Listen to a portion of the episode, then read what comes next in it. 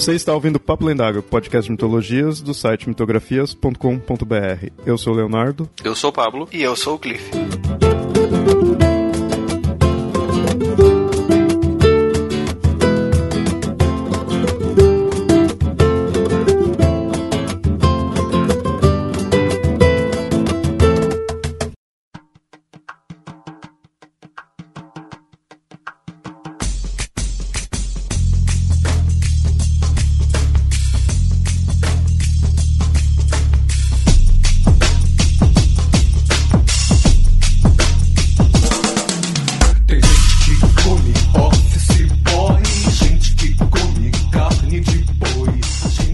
Entre cerimônias ritualísticas, patologias ou mesmo a necessidade de sobreviver, encontramos o repulsivo ato do canibalismo, que curiosamente desumaniza o devorador perante os olhos da sociedade. Nesse apetitoso episódio do Papo Lendário, falaremos de diversas vezes em que o ser humano foi a janta do próprio ser humano.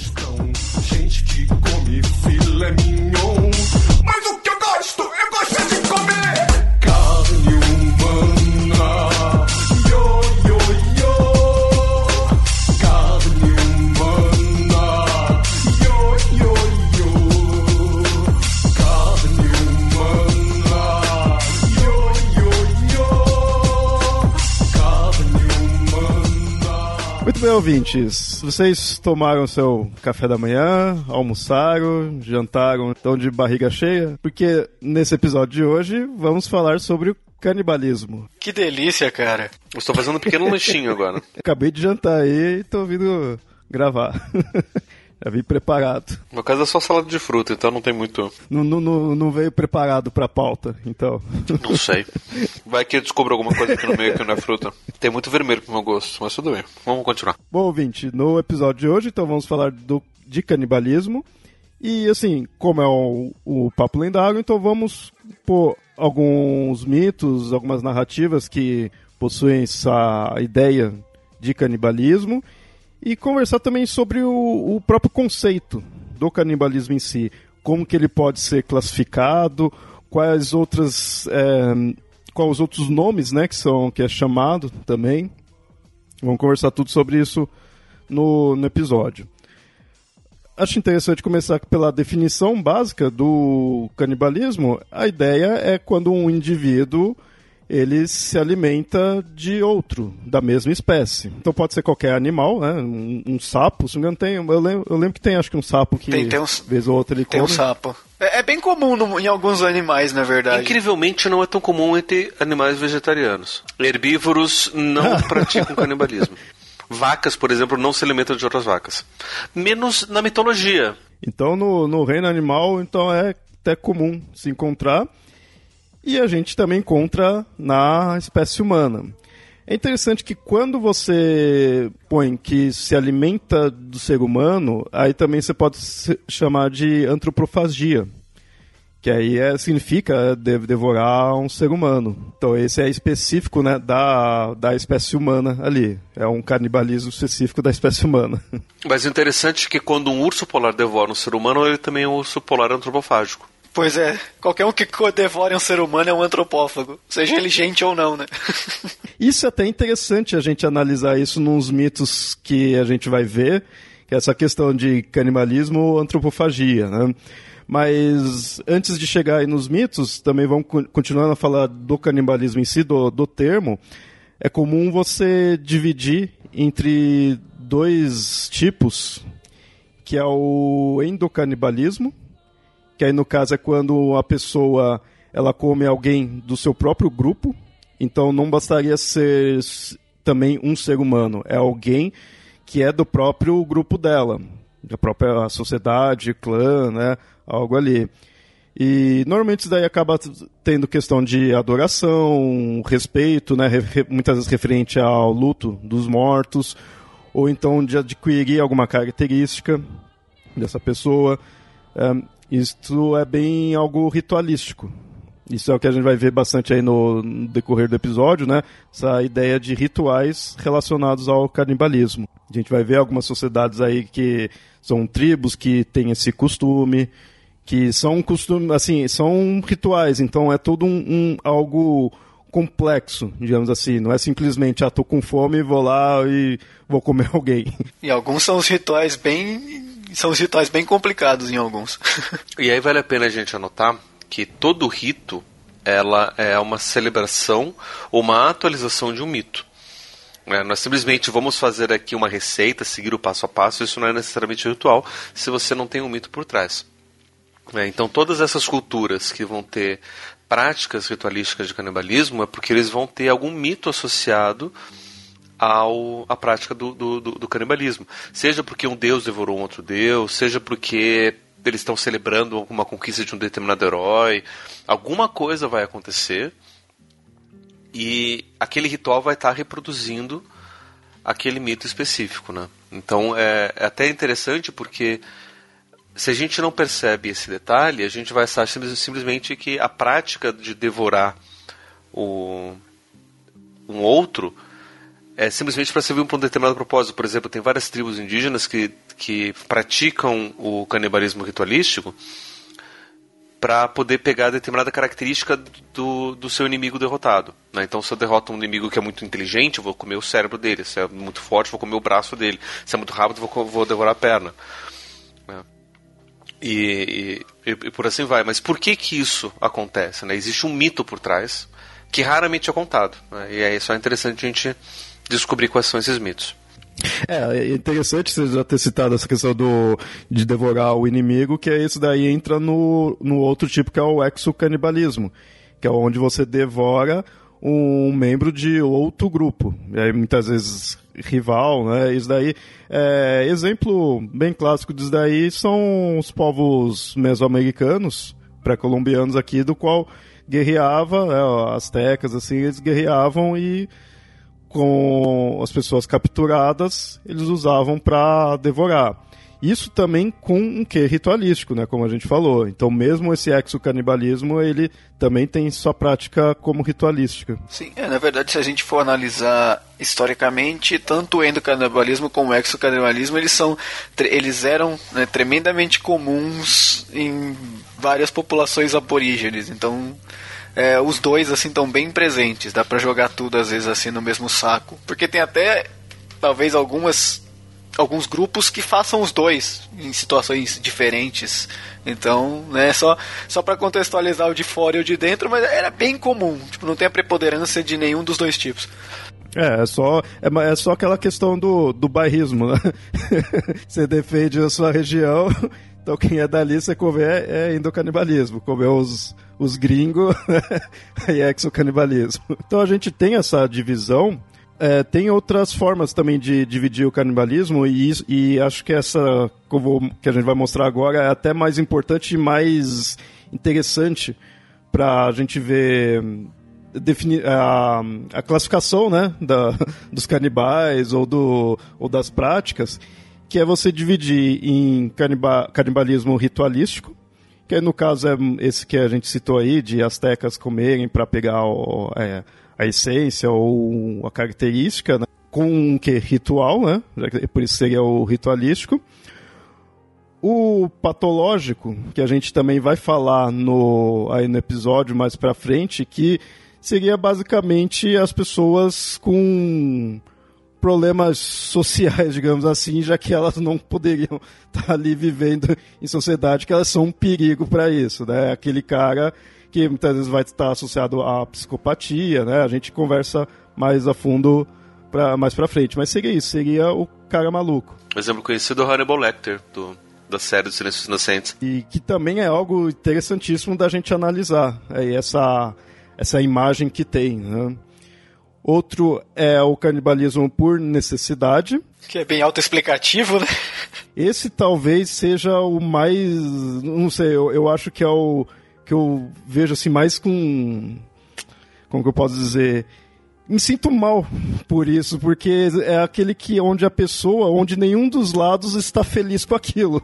Porque é, é, é. algo foda de acontecer, né? Você está numa situação extrema, morrendo de fome, você vai vai acabar passando por isso, né? Sim, ainda tem um agravante no de necessidade, que o de necessidade pode ser você comer alguém que já morreu, ou você ter que matar alguém para você comer, no caso da necessidade, o que deixa um pouquinho pior. E temos mais um aqui que é o canibalismo simbólico. Basicamente, o canibalismo simbólico é quando você come algo ou tem uma prática canibal, não necessariamente com restos de corpos humanos, mas com algo que simbolize um corpo humano. Como, por exemplo, e essa é uma coisa que muitas vezes a gente não gosta de pensar, a prática da comunhão entre, entre os cristãos é uma prática de canibalismo simbólico, de certa forma, porque a gente está ali comendo, né, para os católicos, é literalmente o corpo e o sangue de Jesus. Para vários protestantes que praticam comunhão, é uma representação também do corpo e do sangue. Então não deixa de ser também uma prática de canibalismo se a gente for parar para pensar sobre isso um pouquinho mais. Né? Não, não só isso, mas também o próprio movimento é, modernista da antropofagia, que é, na verdade, um movimento artístico cultural, né? A gente está devorando a cultura e está processando a cultura de forma para poder produzir alguma coisa nossa, não deixa de ser também uma prática de canibalismo simbólico. No caso, uma coisa que você falou e me chamou a atenção, você falou dos católicos estariam ali ingerindo literalmente. Então, o que acontece? O catolicismo vai entender da seguinte forma: existe uma, uma, é uma, uma teoria explicativa de, filosófica de, de, Aristóteles, que ele vai dizer que tudo na natureza é formado por duas coisas: o acidente e a substância. O acidente é a aparência, a substância é aquilo que algo realmente é. Né? E, e um não vive, um não está presente sem o outro. Talvez assim o, o, o exemplo mais didático que a gente possa pensar, por exemplo, é dizer que o corpo do ser humano é o acidente, enquanto a sua alma, personalidade, mente, sei lá o que, seria a sua substância. Só que, segundo Aristóteles, um não consegue viver sem o outro. Né? Daí a gente pode pensar em outras características, por exemplo, uma mesa. Uma mesa tem um acidente de mesa porque ele tem uma aparência de mesa, uma materialidade de mesa, só que ao mesmo tempo tem uma substância de mesa porque tem as características essenciais, por assim dizer, de uma mesa. Né? E, assim, pode parecer um, um, conceito meio confuso, de certa forma, e até alguns críticos Aristóteles vão dizer que a gente não precisa referir a substância, por assim dizer, porque o acidente em si já diria tudo que é necessário dizer sobre alguma coisa. Né? Então não precisaria pensar nisso. Mas, independente, disso, a Igreja Católica Medieval vai pegar essa filosofia aristotélica para falar sobre para explicar a comunhão. Né? É, se vocês se lembrarem no Evangelho, em vários, acho que todos os Evangelhos têm uma, uma transcrição da, da, da última ceia. Jesus pega então o pão, reparte e dá aos seus discípulos, dizendo: Este é o meu corpo que será entregue por vós. E aí, também no final da ceia, ele pega um cálice de vinho, também reparte aos seus discípulos e diz: Esse é o meu sangue o sangue da nova eterna aliança que será derramado por vós pela remissão dos pecados. Ah, e aí fazer isso em memória de mim, que é a ideia de, de começar então esse ritual de estar tá fazendo né, esse repartir o pão e o, e o vinho como uma forma de se lembrar, né, ou seja, de atualizar esse mito. Só que essa coisa de estar falando, este é o meu corpo e este é o meu sangue, a compreensão é que ali naquele momento você está de fato literalmente comendo o corpo e bebendo o sangue. Não é um este é como se fosse meu corpo, ou este é como se fosse meu sangue. Esse é o meu corpo e é o meu sangue. E a explicação que a Igreja Católica dá é que naquele momento na missa, quando está fazendo a consagração da hóstia e do vinho, acontece o que se chama de transubstanciação. Ou seja, o acidente toda a materialidade continua o mesmo, mas o que muda é a substância. A substância do pão deixa de existir e passa a ser a substância do corpo de Cristo. A mesma coisa, a substância do vinho deixa de existir e ele passa a ser a substância do sangue de Cristo. Tanto é que hóstias que não foram consagradas podem ser tratadas como qualquer pedaço de pão. Hóstias, depois de consagradas, elas precisam ser guardadas em recipientes específicos, dentro de coisas específicas, que, que é o, o tem todo o ritual lá do, do, do, do Santíssimo, que, enfim, que prepara tudo isso e ele tem que ser manejado com o mais alto grau de sacralidade, porque ali de fato é o corpo e o sangue de Cristo. Tanto é que existem vários milagres relacionados a isso, e um deles, agora não vou me lembrar o nome, mas é um padre italiano que dizia que ele também sofria de chagas, que ele, ao fazer a consagração do, do, do vinho e do, da hóstia, não só a substância mudou, mas o acidente também mudou. Ou seja, ali o, o, vinho ficou se transformou de fato em sangue. E a hóstia se transformou de fato em carne. E fizeram uma série depois de, de, de estudos e pegaram a igreja autorizou pegar um pedacinho levar para laboratórios médicos fazer análise de DNA de sangue e tudo mais.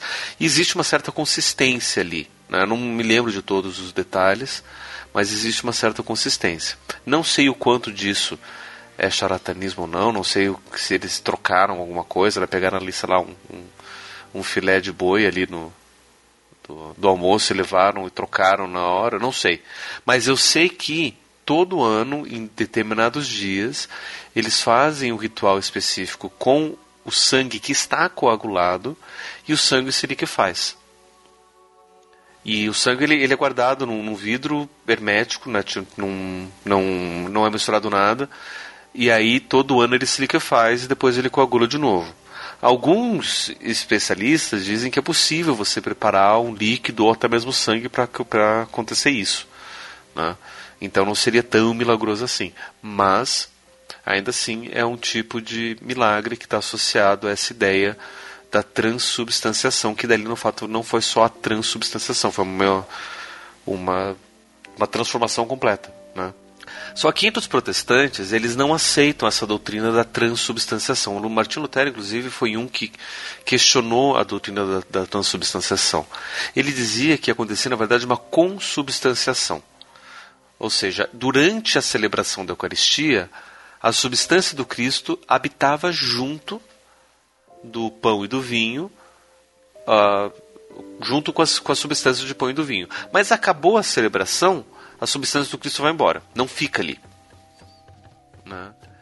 Então, depois que acaba o ritual, aquilo volta a ser pão, aquilo volta a ser vinho não tem sacralidade, da mesma sacralidade que o catolicismo enxerga nisso.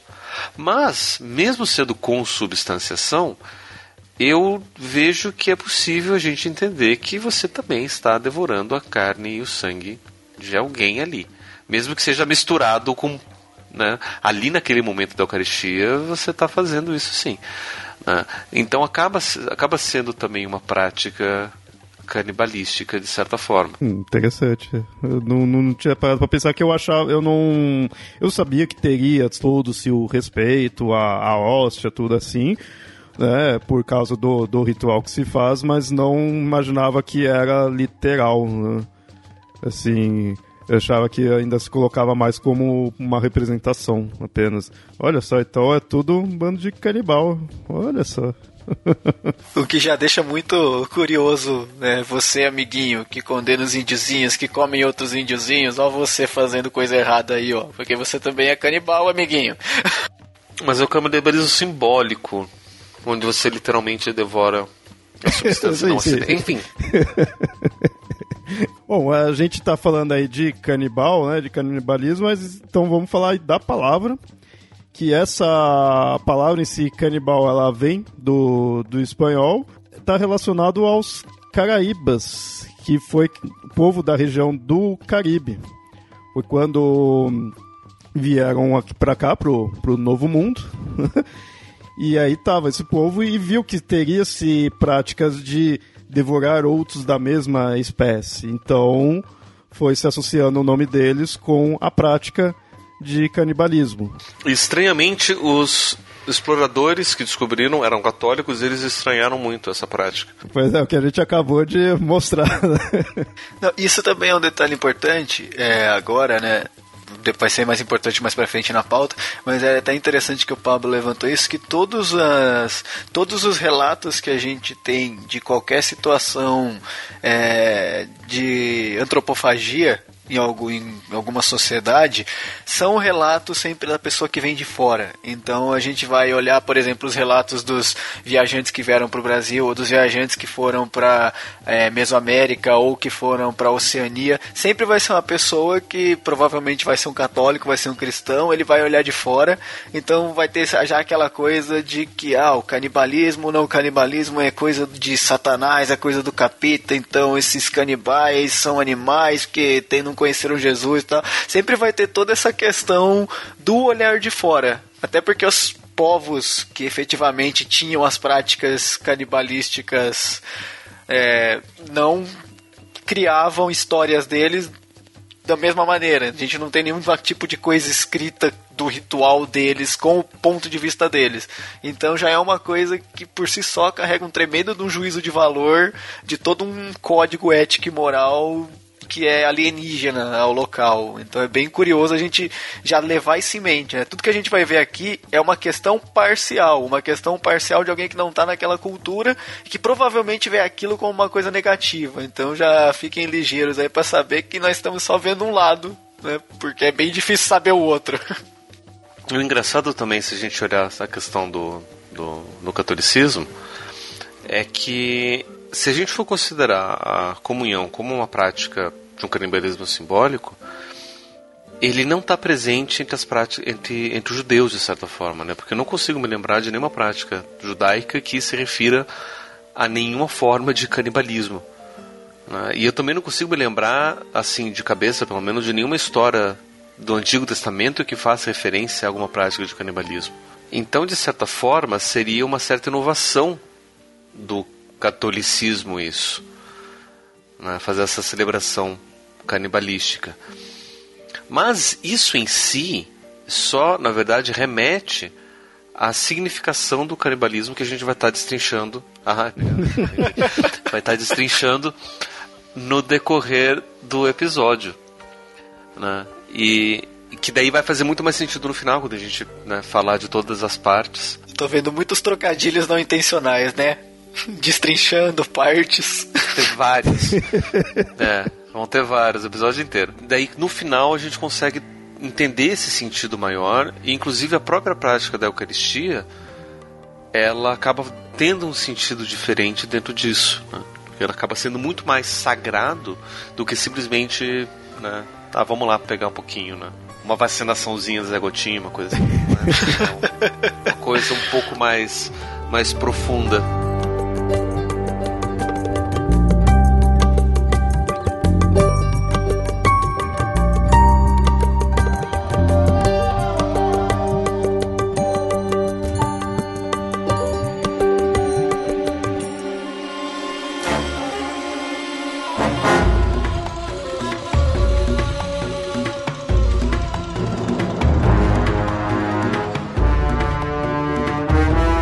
Bom, agora a gente já começa a passar pelos povos e os mitos. E no caso, então, vamos começar até pelos gregos, os gregos antigos. Muita gente poderia imaginar que isso teria ma mais em povos tribais da, da América ou aborígenes, assim. Mas nos gregos antigos, e aí não estou dizendo necessariamente rituais entre eles em si, mas nos mitos, como a gente tem de Cronos, um dos mitos mais famosos aí dos, dos gregos, a gente tem o Cronos devorando seus próprios filhos. Ali não eram humanos no, no exato na, na, na, exata definição assim, eles eram deuses, né? Mas era da linhagem ali, era o Cronos que ele foi lá e foi devorando todos os, os filhos deles, sobrou apenas Zeus que conseguiu fugir, Zeus foi lá e derrotou né, os titãs. Então dali você já já consegue ver um ato de canibalismo. Claro que tem muito muito significado ali do, do dele estar devorando, né, os filhos de, do, de Zeus conseguir é, derrotar ele, mas é um ato né, de, de comer, que ele estava ali de fato devorando. Né? Tem até aquele quadro, eu não lembro agora o nome do autor, mas. É, Cronos devorando seus filhos Goya. Do Goya. Então, é bem bizarro. Sim, lindíssimo. quadro, assim, é bem forte a imagem. E é bem, bem legal ali, bem legal, bem interessante. Sim, e, é, e é legal porque o Cronos, ele devora por autopreservação. Simples, pura e simplesmente, né? Porque tinha lá a profecia de que ele ia ser destronado por um dos filhos. Aí ele falou: Ah, eu não vou dar mole, então vou né, comer todo mundo aqui pra ninguém me destronar. Então não tem nem a questão ritualística nem nada. Foi tipo, pô, vou matar todo mundo, vou matar todo mundo como? Colocando dentro de mim. Pronto. Simples. Talvez até por isso, né, os gregos não tenham muito essa, essa questão do canibalismo, porque o principal deus deles foi o deus que, tipo, matou o pai nessa situação de, ó, oh, você tá tentando me comer, tá? então talvez o, o canibalismo esteja na mitologia, mas não esteja na sociedade, porque parece que tem esse fator negativo, né? Até se a gente vai, vai entender, se a gente vai ter uma prática ritualística do canibalismo entre os gregos, vai ser para relembrar Cronos. Só que o que, que você estaria relembrando ali do Cronos? O medo da derrota, você estaria relembrando é, características que não querem ser valorizadas. Logo, um ritual desse tipo também não é bem-vindo. Em compensação, a forma como Zeus derrota Cronos é através da castração. O que a gente poderia pensar da, da possibilidade da castração ritualística. Né? Ou seja, para como forma de destronar, de roubar o poder, de usurpar o poder, a gente fazer rituais de castração. Eu não consigo, de novo, não consigo me lembrar de nenhuma prática específica de um herói que vai lá e derrota, derrota outro herói e por isso ele acaba sendo castrado. Né? Literalmente castrado para poder relembrar Zeus destronando Cronos, uma coisa assim. Mas se acontecesse, ia ser por esses motivos. Sim, sim. É, que o Zeus já, a questão de, de comer já era em outro sentido. do Cronos foi no literal. De Zeus era outro. Mas é interessante ver isso daí, porque a gente põe o Cronos então como o vilão da história ali, né, o inimigo. E outras passagens, outros, outras narrativas gregas onde tem uma questão de devorar pessoas também é dos vilões, digamos assim. E aí até é interessante a gente ver que se fosse se prender também a, ao exato da palavra, não seria mais canibalismo e sim antropofagia, nesse próximo exemplo que são os ciclopes. Na narrativa do Ulisses, é, mostra-se que os ciclopes eles devoram pessoas. Então, assim, eles não são humanos, então eles não estariam comendo da mesma espécie. Porém, você vê que se dá uma ênfase nessa ideia de ser um, é um ser humanoide e está devorando é, seres humanos. É, dizer que dá-se importância a isso, né? e ali ele é o vilão né, da história. É, é, é comum assim você ver é, isso até em outras mitologias de você colocar é um ser que não é humano, porém ele tem toda uma aparência de um ser humano. No máximo, talvez ele seja gigante, né? Talvez seja maior, algo assim. E ele devora o humano. Porque você for pegar um animal, um leão, um, um animal carnívoro, se ele tiver com fome, ele vai comer o ser humano mas nem por isso no mito vai ficar pondo que ah, é um ser que devora seres humanos, necessariamente. Ele é uma besta, é um animal.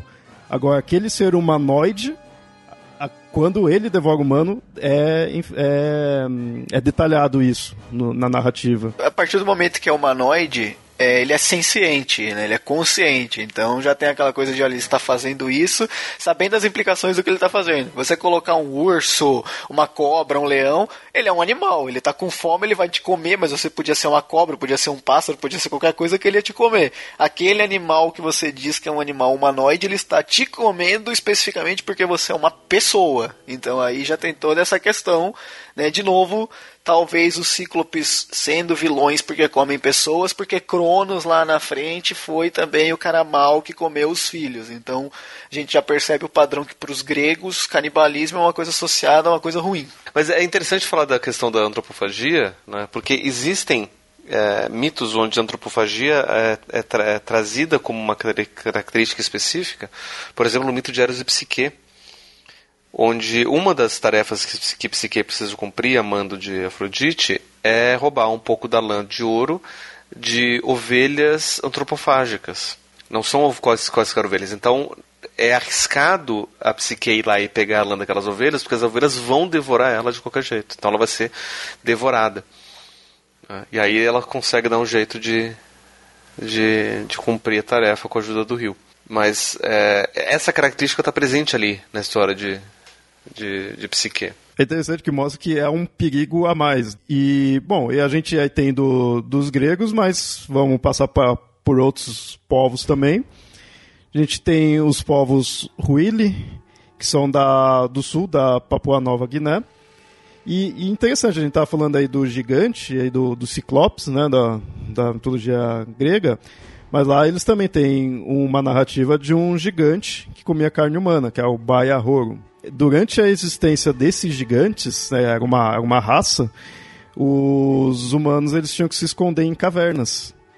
E aí, quando os, esses gigantes foram extintos, é que aí o, o ser humano pôde assumir o lugar no mundo.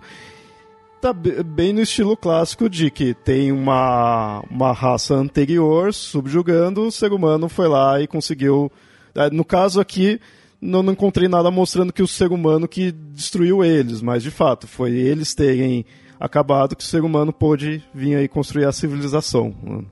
Sim, é, é interessante que na Papua Nova Guiné também tem um outro povo que é canibal, que é até considerado o último povo canibal do mundo, porque eles ainda são canibais, que são os coroês, né? É, e esse povo é bem curioso porque eles o canibalismo deles é um canibalismo ritualístico, mas também tem um quê de digamos, de justiçamento. Porque como é que funciona? É, Para os coroais, é, se tem uma pessoa morrendo, né, uma pessoa que está lá às portas da morte, e essa pessoa apontar para alguém e falar: Olha, eu estou morrendo porque aquele cara ali uh, jogou uma maldição em mim porque aquele cara é um demônio. Aí os coroais vão lá e matam aquele cara porque eles a pessoa que foi acusada porque eles acreditam que a pessoa seja um demônio. Então tipo, é, é bem curioso isso. E é curioso, inclusive, porque como eles ainda fazem isso, eles são uma população bem. Digamos que eles estão, estão bem isolados ainda, então eles ainda preservam bastante da, da cultura deles. O governo não sabe direito o que fazer com eles, porque está dizendo que canibalismo é assassinato premeditado, mas eles estão tentando parar, fazer com que os coroais parem de fazer isso, mas não está funcionando muito bem. Então é até curioso porque todos os povos que a gente vai falar são povos que eles não fazem mais isso. Eles mesmo que já foram aculturados. Os coroais ainda não, eles continuam fazendo. E é no mesmo lugar dos Huili também, na Papua Nova Guiné, que deve ser um lugar bem interessante. Sim, sim, porque tem mais um outro, um terceiro povo também é de lá e é e foi canibal, que é o povo Fore, que eles, eles eram é, canibais em, com rituais fúnebres tinha partes específicas, né, que se comiam, então até isso dividia muito assim por gênero, né? Mulheres normalmente comiam cérebros, mãos e nádegas dos homens falecidos. e muitas vezes dos maridos. E chegou a ter um problema essa, esse canibalismo deles, que na década de 50 e 60 teve uma epidemia de uma doença chamada de doença curo, e a causa era porque eles estavam comendo o cérebro humano. Tinha algo que acabava ficava se alojando no, no, cérebro da pessoa e aí quando comia, né, eu não lembro se era bactéria, o que que era ali um, um outro ser ali que aí comia e dava toda essa doença. Isso daí, se não é relacionado a esse caso que aí tem uma hipótese, eu vou dizer hipótese porque eu não encontrei o quão assim afirmando é, com convicção, né, se estava certo ou não, de que assim, os Neandertais é uma das causas que ajudou a diminuir o, o número deles era isso, de que alguns locais eles devem ter tido práticas de canibalismo e que aparentemente ingeria cérebro humano e teve também doenças com, por causa disso, né? Aí é toda aquela questão uh, antropológica ali, todo do, do estudo que eles fazem para conseguir descobrir né, como que chegou até a morrer. Né? Aí eu já não, não conheço disso. Mas é interessante, algo que tem uma hipótese de um, uma espécie lá atrás de algo que nós, seres humanos, também fizemos num local bem específico. Né? Se fosse, se fosse cérebro de comentarista de Facebook, os fores já estavam mortos há muito tempo. Ia morrer de fome, né? Porque não tem. não tem, né? Uma próxima tribo que a gente tem, você vê que acabam sempre sendo. Muitas vezes aqui acaba sendo os tribos, né? É uma tribo amazônica, os Wari. Também com canibalismo em rituais fúnebres. E esse é bem. Eu achei bem nojento. Que assim, eles. Era no momento que o, o a pessoa morria eles já começavam a preparar o cadáver ali e ia preparando ele para a chegada dos parentes que estavam ali na, na aldeia ou em outras, né? E via ah, tal parente ali, seu, seu primo morreu. Aí você vai lá para a aldeia onde ele estava. Quando ia lá, o cadáver ia sempre apodrecendo tudo. Quando chegava lá, eles iam cortando, desfiava a, a carne, tinha outros alimentos, eles faziam junto com pamonha assada. Eu, eu acho muito interessante isso quando mostra, tipo, o canibalismo assim, é a carne da pessoa e com comidas tradicionais, né? Assim. É, é, igual quando a gente come, né? Arroz, feijão e bife. Só que ao invés de bife de boi, é bife de gente. E aí você tinha que. Você comia, né? Você ia comendo a, a, carne, só que você não podia até encostar nela, você pegava com, com pauzinhos para poder comer. E assim, não era algo, assim, legal de se fazer de nossa, que gostoso. Não. O negócio estava apodrecendo, era algo ruim mesmo, seria algo incômodo. Mas era o ritual que se fazia. Então até você não comia com aquela ânsia né, de devorar, você não devorava. Você ia comendo aos poucos e seria a, a, algo desagradável ali. É, é, que, na verdade, é, me parece é, a mesma lógica de outras tribos brasileiras de que o, seria respeitoso com o morto você devorar o morto, porque eles achavam que a terra, né, enterrar o corpo, não seria suficientemente vai digno para a pessoa. Então, algumas tribos brasileiras que têm esse hábito, né, tinha esse hábito de devorar os mortos, era justamente eu vou livrar é, você da sua carne para o seu espírito poder vagar livre. Então, teria que se livrar de qualquer jeito, não apenas é, colocando na terra que ia demorar mais tempo. Talvez seja a mesma lógica do usuarismo, que faria sentido, né? Você não não se refastelar com a carne de quem já morreu, já que você está fazendo aquilo por um motivo né, superior. Então você não vai falar, nossa, que gostoso. Não, tipo, você está fazendo aquilo porque eu vou libertar a alma do meu marido ou de alguém assim.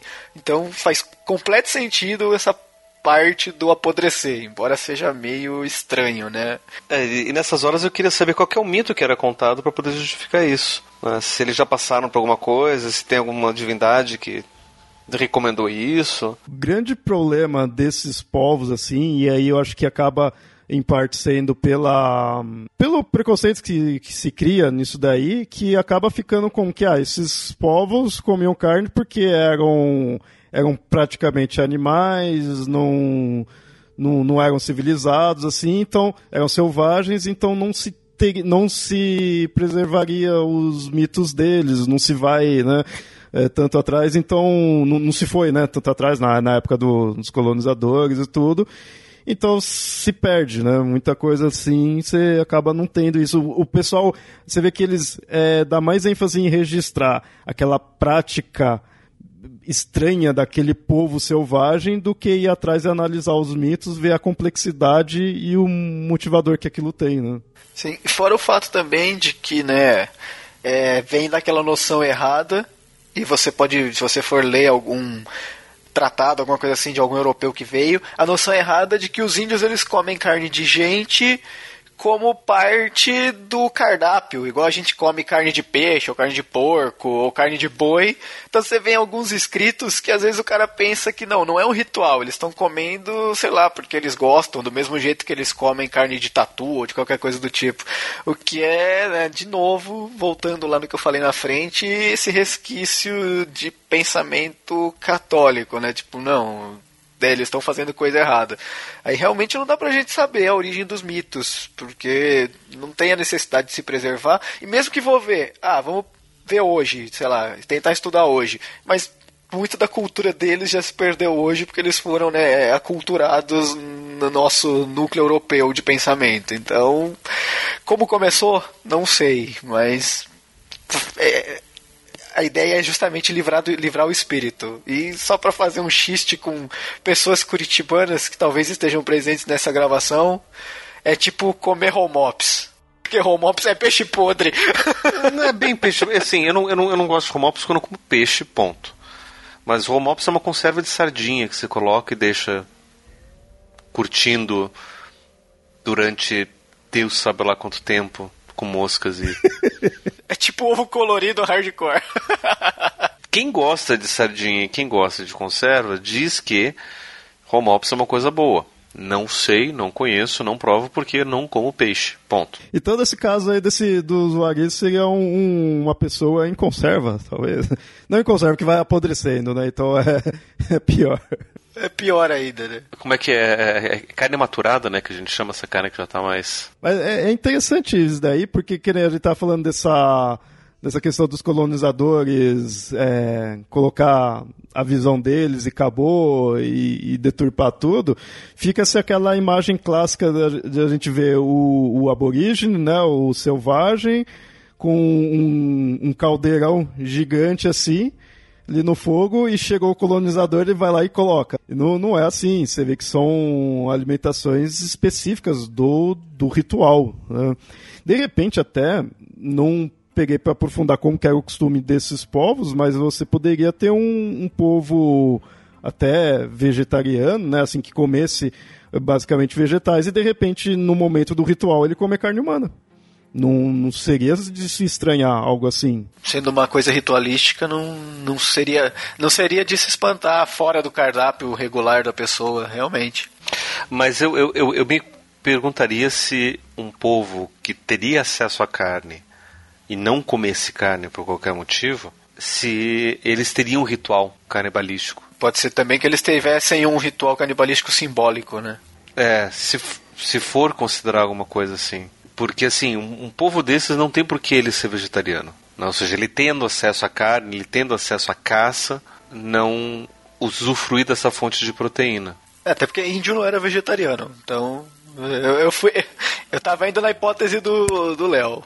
Mas historicamente, não. Eles são onívoros. É, não, eu digo, eu digo só pela questão assim, de que não contradiz a ideia de que, que aquela carne que ele vai estar tá comendo, né? Não é para matar a fome em si, é, é só pelo motivo de ritual, né? Mas se a gente considerar que existem católicos que são vegetarianos? Sim. Pois é. Né? Eu acho que os católicos vão passar a odiar a gente depois desse episódio. Ah, eu alguns já odeio. Só depois desse?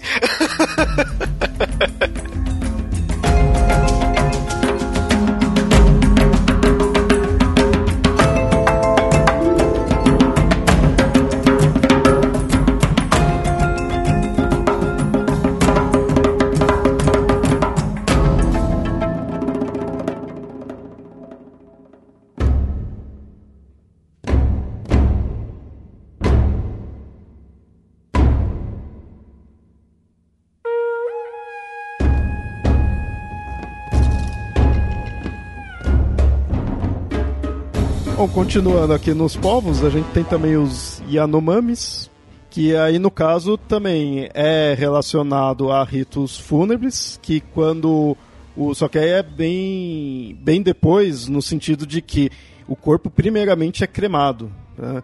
e aí você pega as cinzas do cadáver, põe numa cabaça e são misturadas mais uma vez usa-se comidas mais corriqueiras, né? É misturado com um mingau de banana. E aí é distribuído para todo o pessoal da aldeia, ali para ser consumido no, no ritual. Porque a gente, se a gente for pensar, é um canibalismo meio estranho, porque você não está literalmente comendo a carne de ninguém, né? São cinzas. É, é, é, é, é aquela coisa do. É, é, quase. tá ali no limiar do ser simbólico. Mas é bem curioso. E a ideia é aquela que a gente tinha citado que é referente ao espírito do finado, que aí no caso é para voltar ali para a aldeia, né? Isso é interessante do deles, você vê que é, eles estão não é para tu ir pro céu. tipo, você vai ficar aqui com a gente. Mostra bem que aquela ideia do, dos ancestrais, tudo ainda estão conosco, tá no mesmo ambiente. Ele...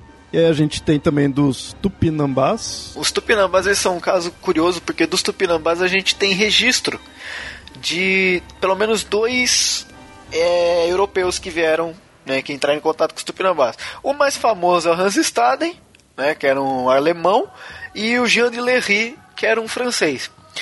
Os tupinambás eles são aqui da região sudeste, né, do litoral Rio de Janeiro, São Paulo, Santos, São Vicente e tal. E para eles o canibalismo é um canibalismo ritualístico, mas não no sentido fúnebre, mas no sentido de do meu inimigo. Eles entram em guerras, às vezes tupinambás com tupinambás, às vezes tupinambás com outras tribos, né, com outras etnias diferentes, mas eles vencem o inimigo e aí é aquela coisa do é, eu vou absorver o melhor do meu inimigo. Então vou pegar aqueles que são mais dignos, que são mais fortes, e eles vão ser a, o meu alimento. Só que quando eu falei no começo que o ritual é. Tem uns rituais que são muito complicados assim, o dos tupinambás, eles poderiam demorar anos às vezes para se alimentar do inimigo. Porque o que eles faziam? Eles venciam um inimigo, aí eles primeiro faz, faziam o cara de prisioneiro, lógico, mas faziam ele se, se, integrar na comunidade. Então ele ficava lá meses e anos vivendo como um tupinambá, ele podia inclusive se casar, ele podia ter filho, tudo isso. Aí num determinado momento, né, que era, própria, era previamente sabido, né, num determinado momento, ia falar, olha, essa hora está chegando tal. Um dia antes do ritual de sacrifício, é, tanto os tupinambás quanto aquele que ia ser sacrificado, eles meio que faziam uma festa onde eles bebiam bastante, que eles tinham uma bebida alcoólica fermentada de, de mandioca e tal. Eles bebiam, eles comiam. Caiuim? Carne de outros animais, né? É caiuim, isso o nome. Eles bebiam carnes de outros animais, né? Mais, tipo, do cardápio regular deles. Tudo lá de boa, aproveitando e tal. Pra no dia seguinte, o, a pessoa ser executada. E aí tem todo um processo. Primeira pessoa era amarrada né, no centro da aldeia. Aí depois ele era xingado, né, ele era escorraçado pelas pessoas da aldeia, só que ele podia xingar de volta, então ele podia jogar pedra, ele podia fazer um monte de coisa assim quem estava enchendo o saco dele.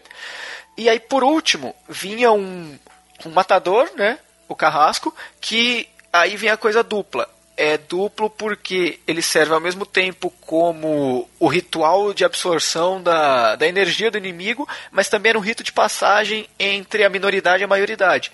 Então o carrasco normalmente era um tupinambá que estava na idade para virar adulto e ele ia matar pela primeira vez. E aí ele pegava como se fosse um porrete, né, um tacape, batia na nuca, né, um único golpe na nuca da, do, da pessoa e Pronto, ele estava morto. A partir daí, é, ele era dividido igualmente entre todos, certo? Menos o carrasco. O carrasco não comia a pessoa. O carrasco meio que ficava de resguardo. Ele ficava lá uma semana, às vezes por aí, sem nem entrar em contato com ninguém da aldeia. Ele ficava se alimentando no sentido simbólico do espírito da pessoa. Entende? Ao invés de comer a carne igual todo mundo, ele, come, ele meio que se alimentava do espírito da pessoa, da coragem da pessoa. Aí ele fazia uma marca nele para saber que ele, que ele agora tinha passado pelo ritual. Inclusive, quanto mais marcas você tinha, mais respeitado você era, porque você era um guerreiro melhor, né? E aí ele ficava de resguardo, ele não comia nada, nem a carne do, da pessoa, nem nenhum tipo de alimento, durante três, quatro dias.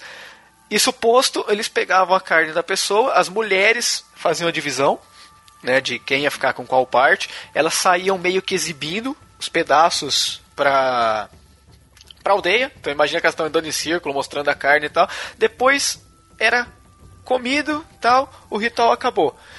É, tem bastante detalhe porque o Hans Staden descreveu como é que era, então por isso que dá para descrever certinho. Né? O Hans Staden que conseguiu, ele ficou prisioneiro dos Tupinambás acho que por três anos, aí ele conseguiu né, se livrar porque uns mercenários, eu acho que franceses ou espanhóis, não lembro agora, conseguiram salvar ele, mas ele escreveu um livro falando disso. Então dos Tupinambás é curioso, porque é todo um ritual que envolve às vezes anos e que serve né, duplo significado, de absorver o meu inimigo e de transformar uma criança num adulto. Então é bem legal. Nossa, bem específico, assim, interessante. E, e junta também aquelas duas ideias que a gente falou, do exo-canibalismo e o endo-canibalismo, no sentido de que é do inimigo ali, do rival que eles capturaram, só que eles integram ele na sociedade, né?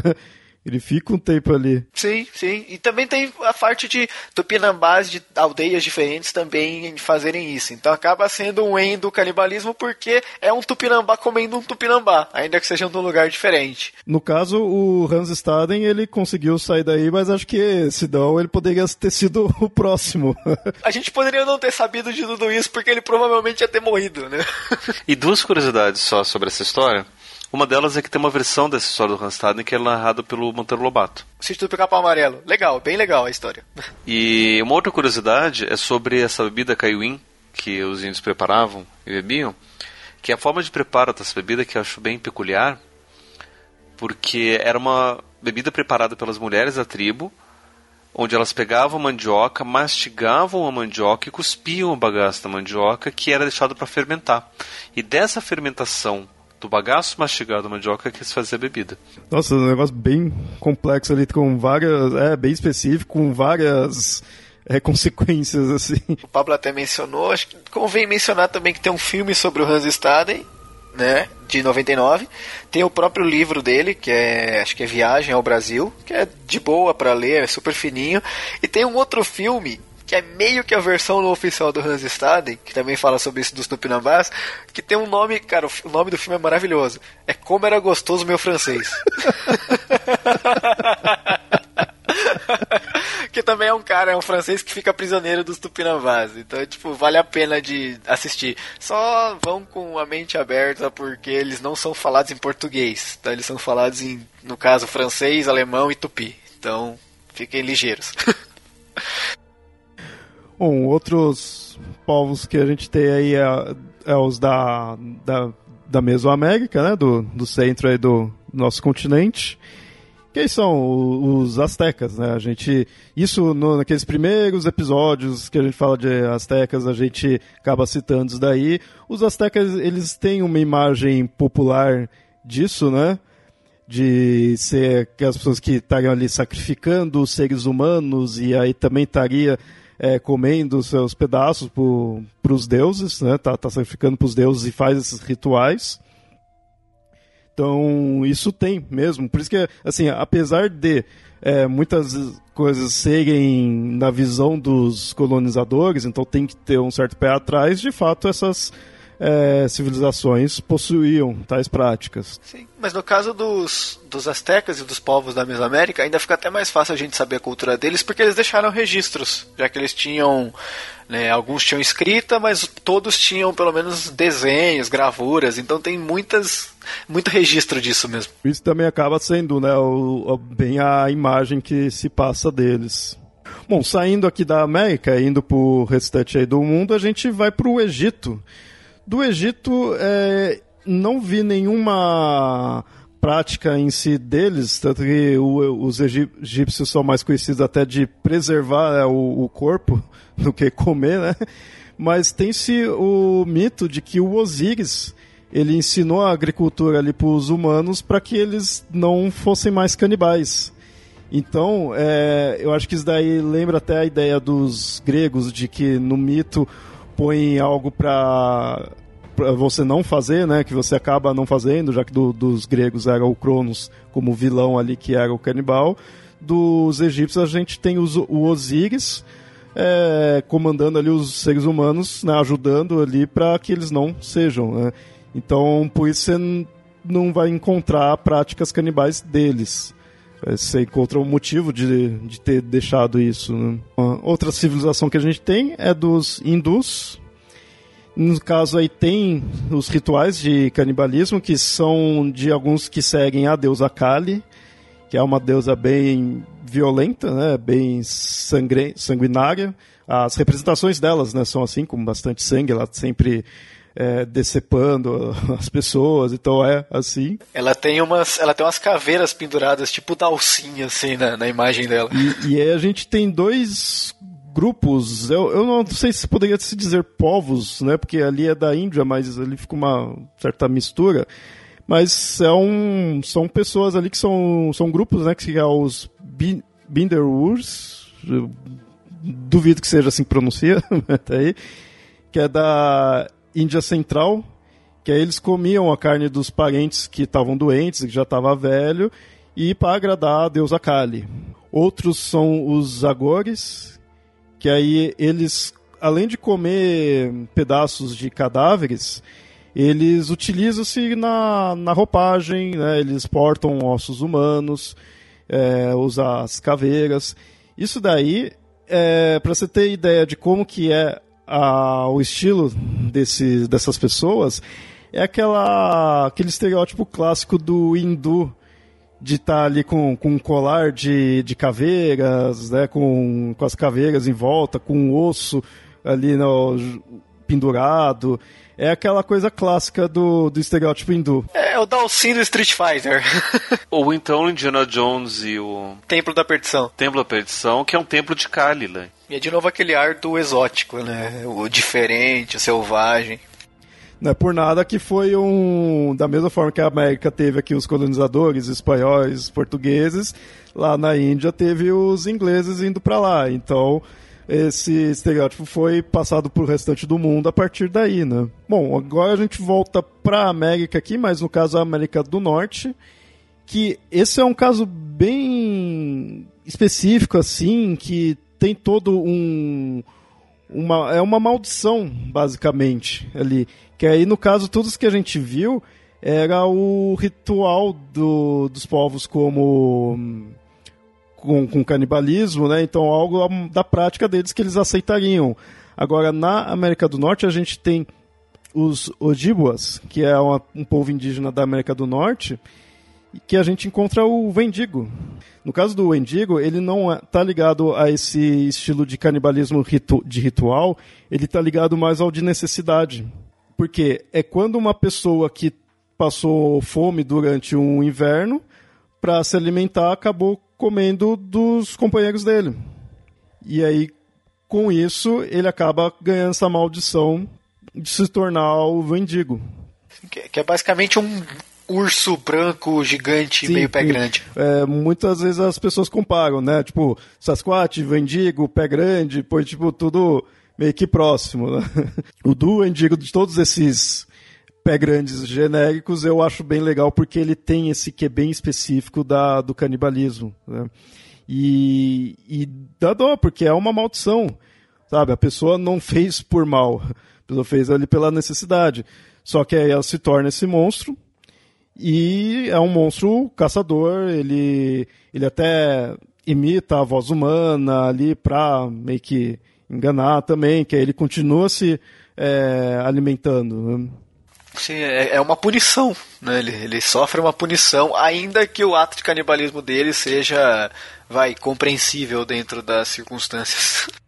E, e é interessante, sim, que ele é bem um, um urso mesmo, já que você vê pela, pela região, de ser a região de inverno, ele tem a ideia de estar se hibernando, né? Por um tempo ele fica hibernando. E aí ele vai guardando as vítimas dele pra ir devorando, né? Pra não, não ficar mais com fome, né? Ele viu, opa, comer humano dá certo, então, já que se tornou um mendigo, continua. Um fato que pode agradar os ouvintes nerds aqui deste bonitinho podcast é que a primeira aparição do Sr. Wolverine foi ele enfrentando o Endigo, que é um personagem também apropriado pela Marvel. Por isso que eu falei que ele é um ursão branco gigante, porque é assim que ele aparece no gibi. Então, Mas no gibi o Endigo ele é um mutante, né? Um mutante canadense. ele é um, é um mutante, ele é um cara que se transforma no. Na verdade, ele é um cara que sofre uma maldição, se transforma, mas aí depois ele meio que morre e a irmã dele vira também. É gibi, gente, não faz sentido, mas é legal. E pra derrotar esse Wendigo, se não tem ali o Wolverine pra enfrentar ele, você tem que queimar. Tem que queimar ele porque ele ele tem toda uma característica sobre-humana, que vai estar sempre sobrevivendo a qualquer ferimento, então você queima ele pra de fato acabar. É interessante, ele, esse daí do Wendigo, ele me passa um, um que assim de, do estilo do lobisomem, vou ver. É um lobisomem canadense. Aquele estilo daquele lobisomem amaldiçoado mesmo, né? Que, que foi mordido tudo e aí vira essa fera descontrolada.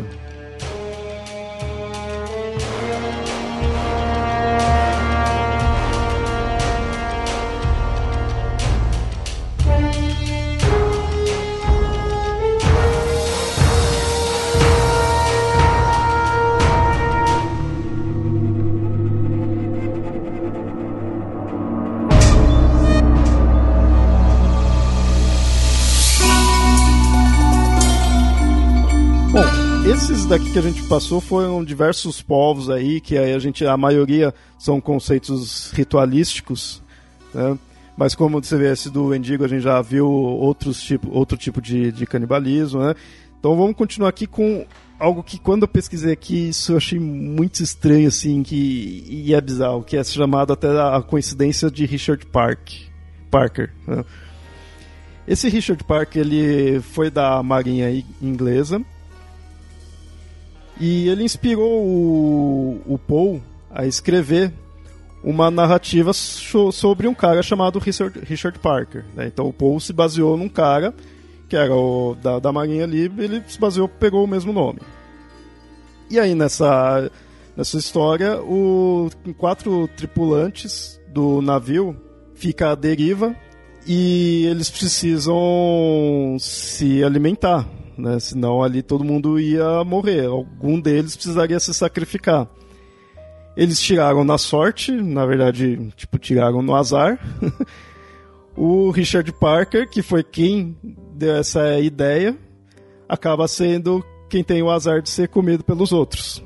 Até aí, beleza, né? É uma história do Paul, né? Ele só pegou ali o nome de alguém e fez a história. Beleza. Isso em 1838. Né? Em 1884, um navio inglês afundou no Atlântico e aí quatro homens conseguiram escapar num bote, porém ficaram à deriva. E aí ficaram sem comida e vem, alguém vai ter que se sacrificar aqui para os outros não morrerem. Beleza, tipo, é parecido com a história do Paul, é, mas é algo da necessidade ali, é, é algo lógico de se ocorrer. Acontece que esse cara que foi comido chamava-se Richard Parker. Puxa, olha só que coisa, não. E foi daí, daí dessa história que veio o nome Richard Parker daquele tigre lá do filme das Aventuras de Pi. Mas nossa, é uma, é uma coisa muito, muito bizarra isso. Isso me lembra uma história. Não sei se vocês conhecem um, uma brincadeira que se faz, que é tipo assim. É, você dá um, um, cenário básico, as pessoas têm que fazer perguntas de sim ou não. E, é, que você só te, pode responder sim ou não e a pessoa tem que descobrir toda a narrativa. E tem uma historinha dessas que, assim, eu jogava bastante com os amigos e tem uma historinha dessas que envolve algo parecido com isso.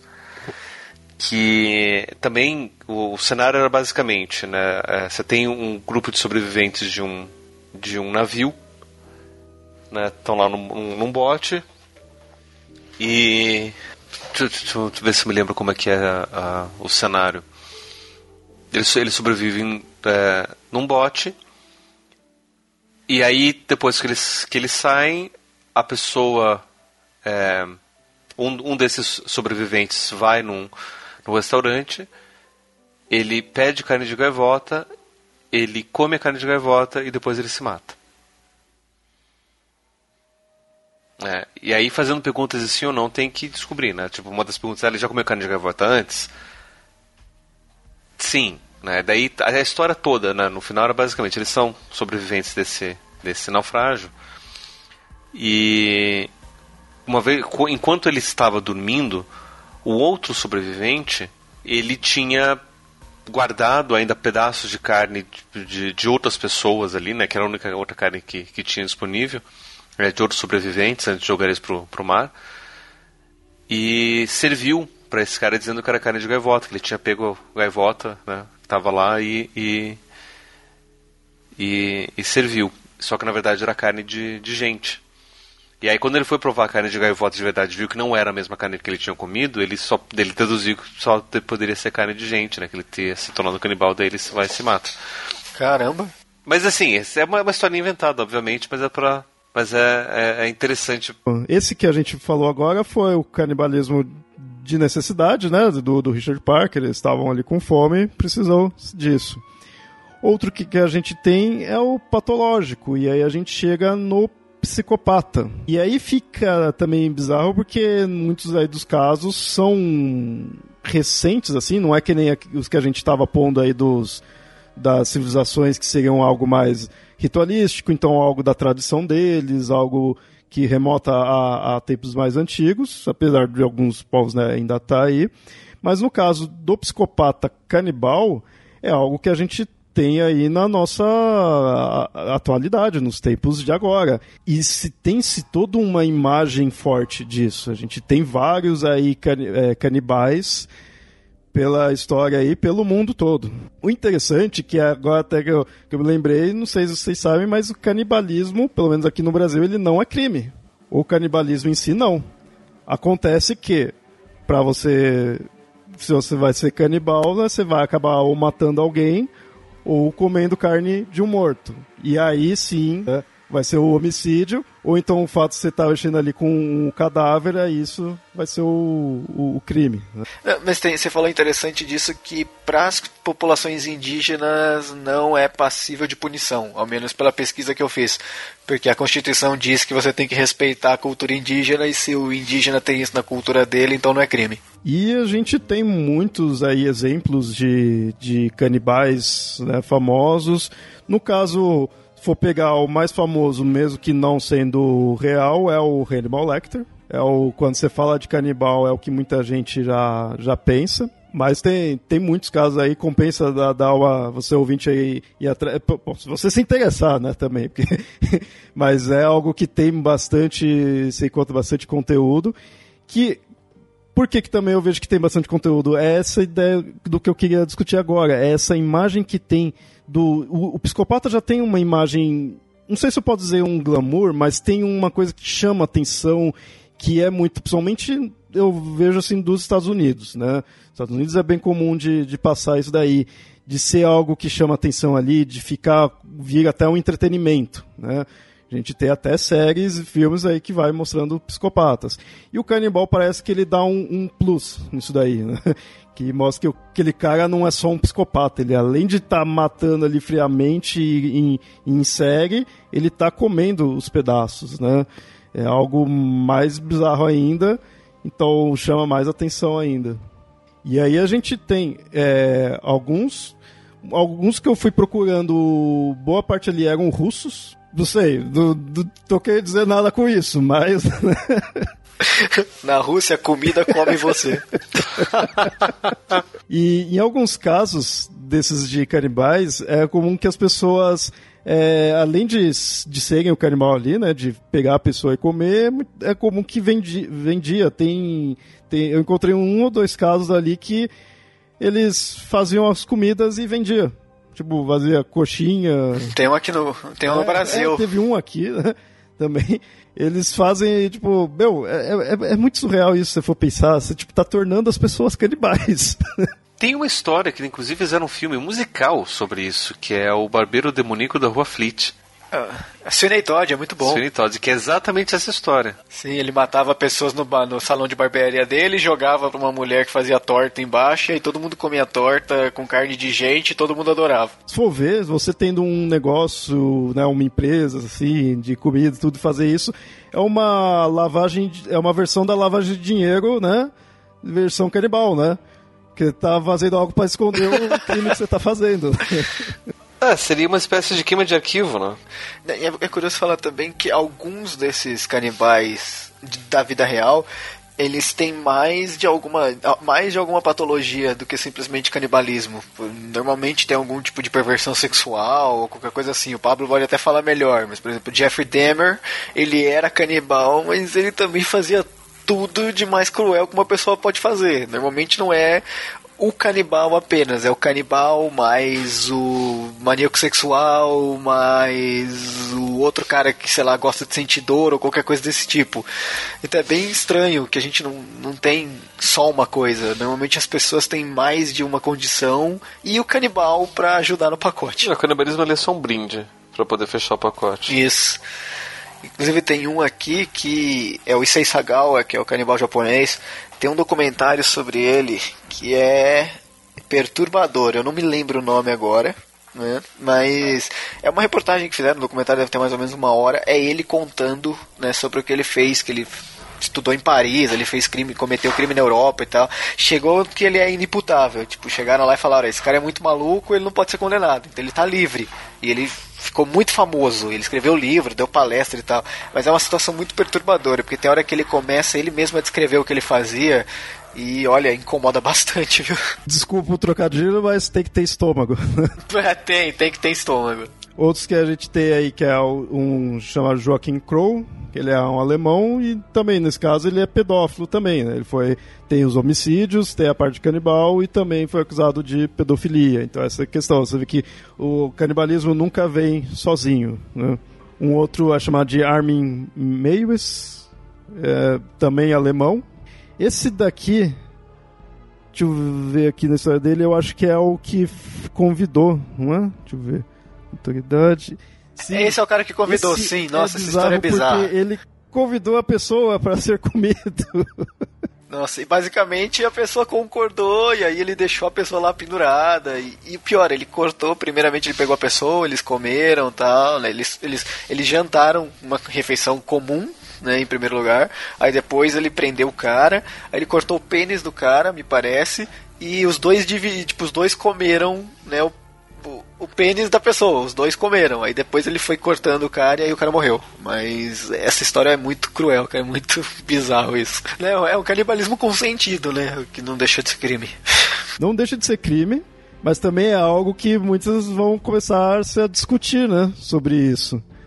Porque a pessoa estava ali e tinha noção do que estava acontecendo, do que iria né, acontecer, tava ambas as partes estavam ok. So- Sobre o Jeffrey Dahmer, tem um quadrinho que foi lançado recentemente, que é do.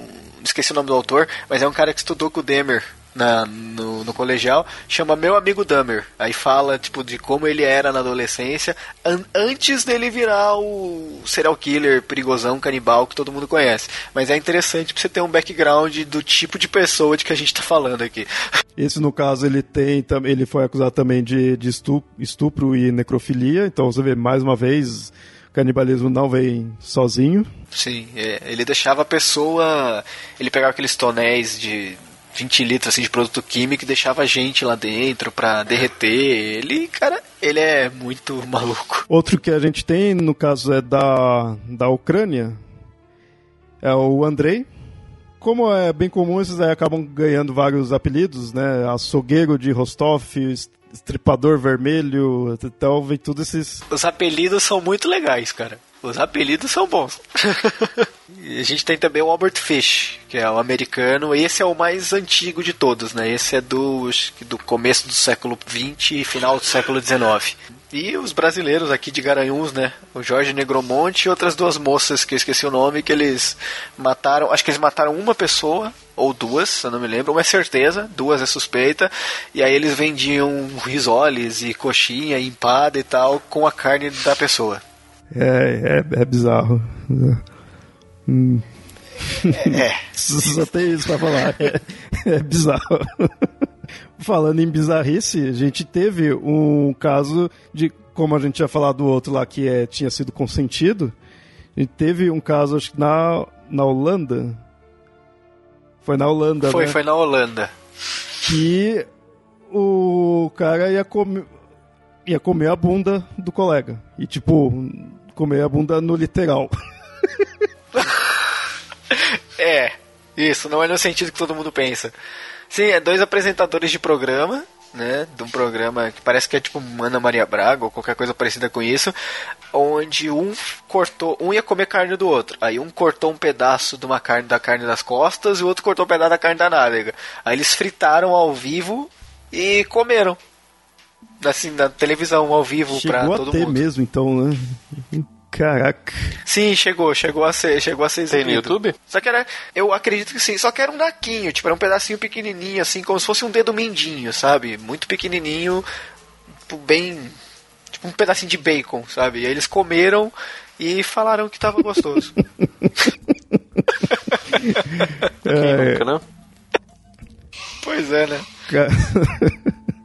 Eu acho, eu acho que deve ter no YouTube, eu não sei. Se eu encontrar, eu passo depois. Beleza. É, é, mais, mais um aí, né, nesse sentido de ter tido a permissão, né? Que aí fica essa coisa a discutir, né? Se a pessoa permite, aí tá, ela, ela- ela tem a liberdade de querer ser comida por outro. É, sim, e nesse caso ainda deu uma, deu uma celeuma básica, porque tipo, nenhum dos dois se matou nem nada, eles foram sedados, eles cortaram. Então, tipo, foi, foi uma coisa controlada no cenário controlado só por curiosidade. E ou pra, sei lá, né? ibope ou qualquer coisa do tipo, né? E sensacionalismo. Então não sei tipo, não se, aplica, se se aplicaria alguma sanção penal. Eu sei que deu um rebuliço na Holanda, teve o fato de lá, tentar tirar o programa, tentar tirar os apresentadores, mas me pareceu lendo a matéria que efetivamente eles não cometeram nenhum crime.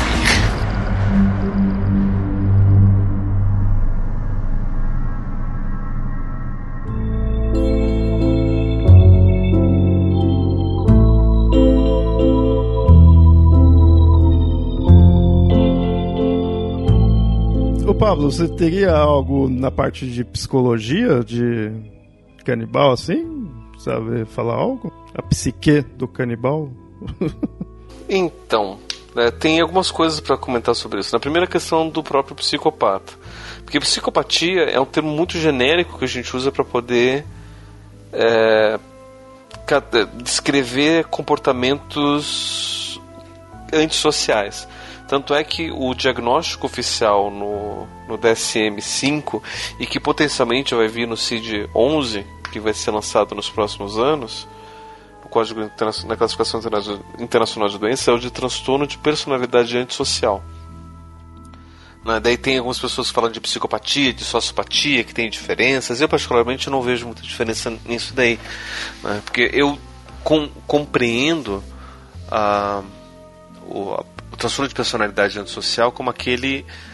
é, como uma pessoa que, por mais que conheça e compreenda a sociedade, ela não vai se comportar de uma forma que é esperada pela sociedade. E, cognitivamente falando, a gente podia, pode colocar assim, carece nessas pessoas a capacidade de empatia, que seria justamente isso que dá a liga social. Ah, ou seja, ela pode compreender racionalmente o que é o sofrimento do outro, mas ela, por não sentir o sofrimento do outro, ela não se implicaria nisso. E aí, em cima dessa questão simples, a gente deriva uma série de consequências. A maior parte delas é literária, não é fatual. Né? Por exemplo, Dexter, que é um psicopata que não consegue sentir nada, né? e ele quer sentir, ele só consegue sentir quando mata outra pessoa, e blá blá blá, e por isso que ele continua matando. Né? Daí a gente, é, e isso, isso, é- isso vai muito da, da literatura.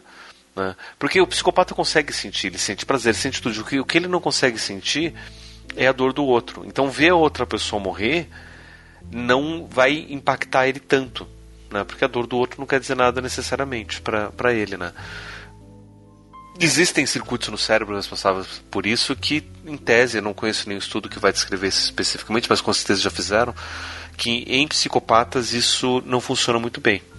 Mas ser um psicopata e ter essas questões neurológicas é, específicas não implica que você vai ser um assassino canibal. né? Ou seja, uma coisa não está necessariamente relacionada à outra. né? Então eu posso ter todo o diagnóstico neurológico de, de psicopatia ou de transtorno de personalidade antissocial que não necessariamente vai implicar que eu vou ser um, um cara desses. né? Então, por exemplo, tem muita gente que tem essa condição que acaba usando isso de forma positiva. Por exemplo, um, um médico que trabalha em trauma, ter essa característica é muito positivo. Porque ele vai ver as pessoas se estribuchando, ele não vai se implicar com a dor da pessoa, ele vai conseguir fazer um excelente trabalho para salvar a vida- das pessoas. Né? E não raro a gente encontra é, é, pessoas com essa condição neurológica que é associada à psicopatia trabalhando em, em ambientes desses, sendo excelentes profissionais, excelentes pessoas, né, a ponto delas nem mesmo é, saberem. Eu li um relato de um relato, né, então não sei nem, não me lembro nem o nome da, da, da pessoa, que era um médico que se especializava em, em nesse tipo de, de comportamento. E aí ele, analisando né, é, estruturas cere- cerebrais, ele resolveu analisar a própria. Por algum motivo, não sei porquê. E ele percebeu que a mesma condição cerebral do cérebro dos psicopatas existia no cérebro dele. E aí ele chegou a perguntar para a família dele se a família já tinha percebido algum comportamento diferente. A família toda tinha percebido já. Né, que era um pouco mais frio, um pouco mais distante, tinha algumas piadas que né, beiravam o estranho, né, que para ele era normal, e para a família, opa, peraí, esse daí tá né, é humor, humor negro até demais. Né? E aí ele começou a, a, perceber, né, de fato, que essas características relacionadas ao psicopata, que dentro do campo da literatura a gente vê se desdobrar em uma série de perversões, para ele ele acabava utilizando para aspectos positivos. Né? Então uma coisa não está necessariamente relacionada à outra, essa é uma coisa que a gente tem que perceber. Do outro lado, e aí é que eu acho a coisa bacana, que daí vai é, abrir para uma discussão interessante, de certa forma, essas características da psicopatia, elas são incrivelmente positivas para a sociedade. E essas várias dessas características são o quê? É o fato de da pessoa ela não considerar muito o outro, então consequentemente vai se considerar muito mais do que o outro. São pessoas que vão conseguir ser incrivelmente manipuladoras, por isso vão ser pessoas muito carismáticas, né, muito é, valorizadas socialmente. E são pessoas que são capazes de qualquer coisa para alcançar os seus, seus resultados, seus objetivos pessoais. Mesmo pisar nos outros e fazer os outros sofrer, isso não importa. E de certa forma, pessoas assim elas são muito valorizadas. Não é à toa, agora não me lembro que país que foi feita essa pesquisa, acho que foi nos Estados Unidos, eles começaram a perceber que vários políticos possuem características de personalidade antissocial. E aí tem esse outro lado, né? ou seja, a psicopatia ela acaba sendo tendo características socialmente muito desejadas. E aí isso acaba sendo muito é, romantizado de certa forma para todos os lados, né? tanto do lado ruim quanto do lado bom, principalmente do lado ruim, principalmente porque a gente precisa de uma explicação para a maldade. Uhum. Né? O que, que vai justificar uma pessoa conseguir a sangue frio torturar, matar e comer a pessoa?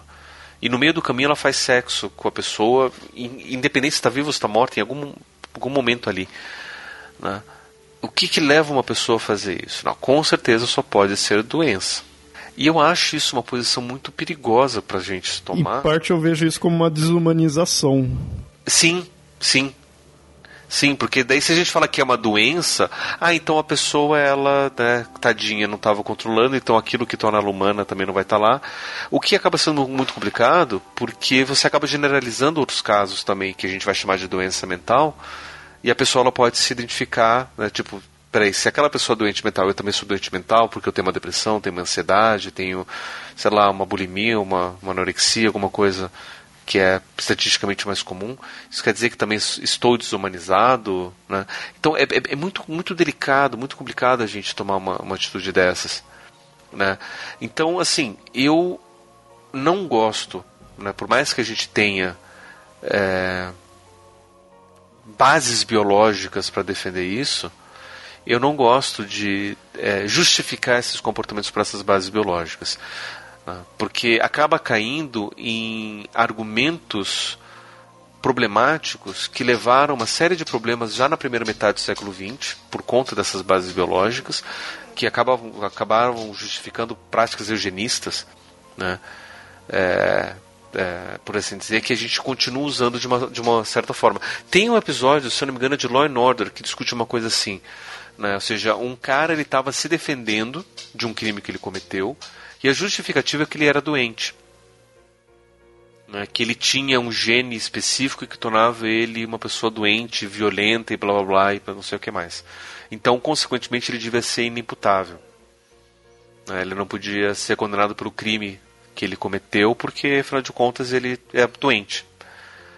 E no final chamaram uma testemunha de defesa contra ele, né? Na verdade, ele estava sendo acusado e a defesa dele era essa, né? Então chamaram uma testemunha da defesa para testemunhar contra ele, que também tinha o mesmo gene, que era um policial, e falou: mesmo eu tendo exatamente o mesmo gene que você, e eu tendo esses impulsos agressivos, eu, eu sempre escolhi agir contra eles. Uh, e eu sempre escolhi me proteger disso, me controlar disso e usar o impulso agressivo para fazer o bem, e você não. E essa que é a diferença.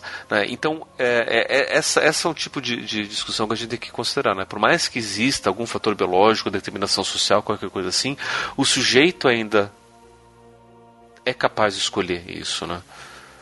de, de agir né, ou não, todos, essas, essa, todos esses casos de psicopatas que foram listados, eles fizeram por escolha. Não é do tipo, não sabia o que estava acontecendo, de repente fez e não achou nada de ruim. Né?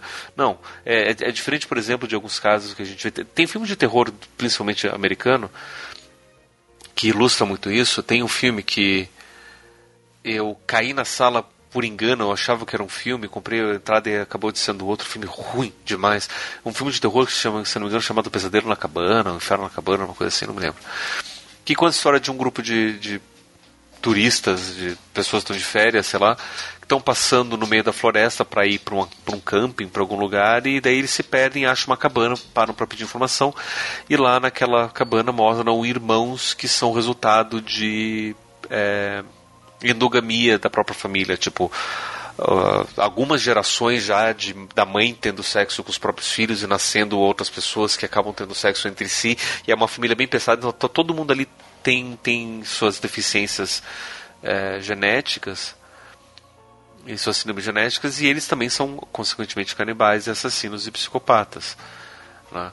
ou seja não é desse tipo de pessoas que são socialmente isoladas que têm nenhuma condição de convívio social, que de repente tem essas práticas e estão sobrevivendo assim. Não é desse tipo de pessoas que está falando. São pessoas que conviveram socialmente e que acabaram escolhendo por algum motivo esse tipo de prática.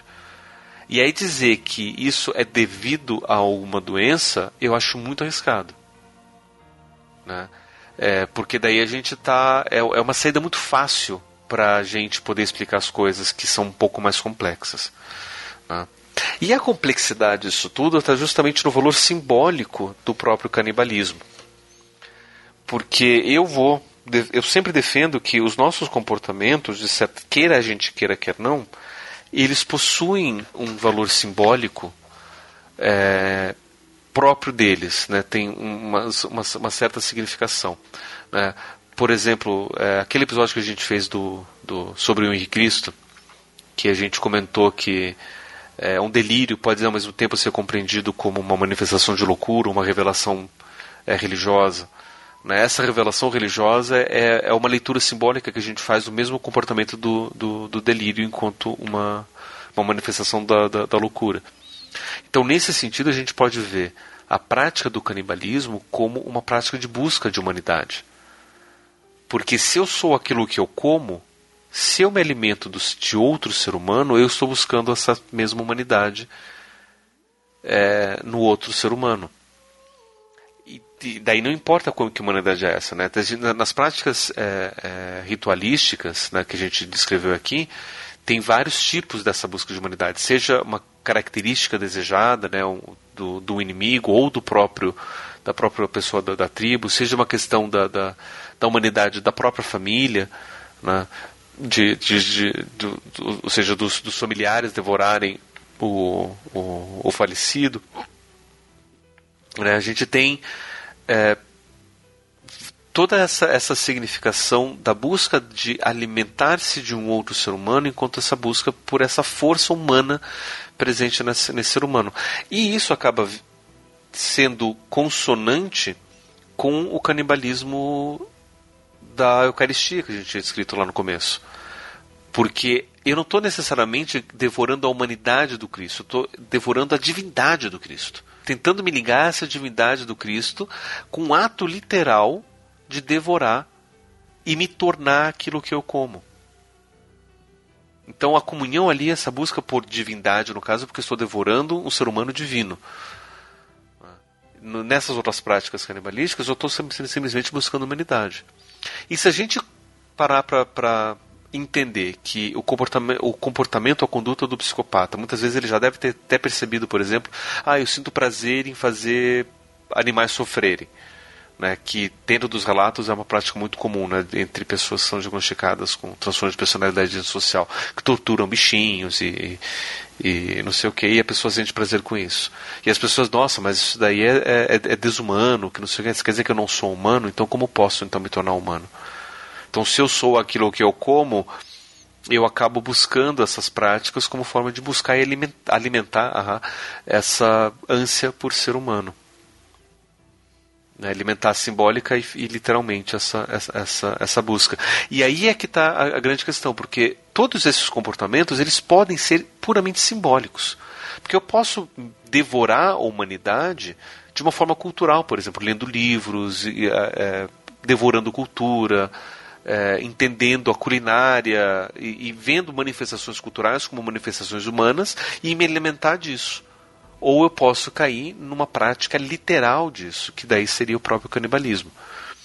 Né? Então o problema estaria não no canibalismo em si, mas na litera, literalização desse canibalismo. Né? Como a gente mostrou, o movimento antropofágico lá do, do Oswald de Andrade, Tarcelo do Amaral e todo o pessoal lá da, da, do movimento modernista da Semana de 20, eles são uma prática de um canibalismo cultural. Né? Eu vou devorar as outras culturas em busca de, de inspiração, em busca de, de bases, para construir algo meu. Algo que seja tipicamente brasileiro. É essa coisa que eu sou aquilo que eu como. Né? Então, simbolicamente, tem toda essa base também para o canibalismo que a gente tem que levar em consideração nessas, nessas práticas. O problema desses casos relacionados à psicopatia que a gente descreveu está na literalização desse ato. É, é interessante essa imagem que o, canibal, o canibalismo traz a mais, porque, que não, assim, que, que eu vejo, se coloca-se o canibal como o psicopata canibal, né, ali, nesse estilo patológico, assim, que se põe. E, para a vítima, não faz muita diferença no sentido de que a pessoa vai lá e vai matar, vai, vai morrer, e se ela vai matar e vai comer o, a vítima, tipo, dá na mesma. Mas você acaba tendo algo a mais, né? Dar-se uma imagem a mais ali para o próprio psicopata. Bom, Cliff, você que foi o convidado aí de hoje, com esse, com esse tema bem light. Me deu fome. Agora quero que você faça suas considerações finais, faça seu jabá, fica à vontade aí. Eu quero agradecer o convite mais uma vez, é sempre gostoso gravar aí com vocês, né? Uh, e, bom, a gente percebeu aqui, né, pelo menos eu espero que, que ao final do programa tenha se percebido que não tem que se demonizar esse tipo de prática, pelo menos não em retrospecto, né? Você não pode olhar como se ah, os indígenas, os, os povos autóctones que fazem isso são demônios e malvados e tal. A gente viu que isso se constitui de várias maneiras diferentes, né? E que você faz isso na sua missa de domingo mesmo sem perceber. Né? Então é bem interessante. É, eu quero deixar aqui alguns algumas considerações, algumas indicações que falam especificamente sobre é, ou falam tangencialmente sobre o assunto. Então tem o quadrinho que eu citei, o meu amigo Dummer, que é do Derf Bakderf, o nome do autor. Tem o livro do Hans Staden, que é Viagem ao Brasil. Tem o livro do Jean de Lery, que é Viagem à Terra do Brasil. Né? Tem uma história em quadrinho do André Toral, que é um antropólogo, um historiador que chama Os Brasileiros. Em um dos capítulos ele fala sobre um cara que é devorado por Tupinambá. Uh, tem o documentário que eu citei do Issei Sagawa, que é o Homem Canibal. Você acha na, você acha aí no YouTube. Uh, tem um filme que eu não posso deixar de citar que ele fala bem rapidinho só, é só um segmento do filme que é da questão indígena, que é uma história de amor e fúria, é uma animação nacional muito boa. E tem dois livros, não especificamente sobre canibalismo ou coisa do tipo, mas sobre populações indígenas, que é a História das Populações Indígenas da Manuela Carneiro da Cunha e a heresia dos índios do João Manuel Monteiro que fala sobre a questão de religiosidade indígena, do choque cultural com os católicos, com os cristãos e tudo mais. E quem quiser ouvir mais um pouco das minhas opiniões sobre qualquer coisa, acessa né, plano9.com.br e escuta lá o Cap Variando, que é o nosso podcast de cultura nerd e de política. Mais uma vez, obrigado e é isso aí. Beleza. Eu ia falar que o seu era mais light do que esse episódio, mas aí você falou que também é de política. Aí eu já fico pensando, eu não sei se dá pra ser mais É. light. Não, não sei. Não sei. Beleza, vai ficar todos os links aí, todas as indicações aí no, no post. E brigadão, Cliff. Valeu aí pela participação.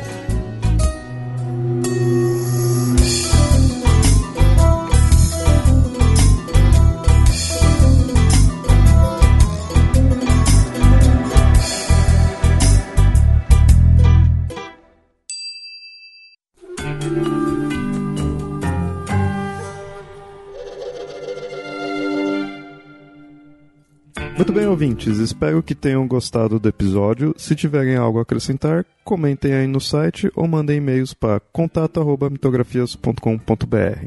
E nos sigam nas redes sociais, arroba mitografias ou arroba papo lendário no Twitter. E curta nossa página, facebook.com papo lendário.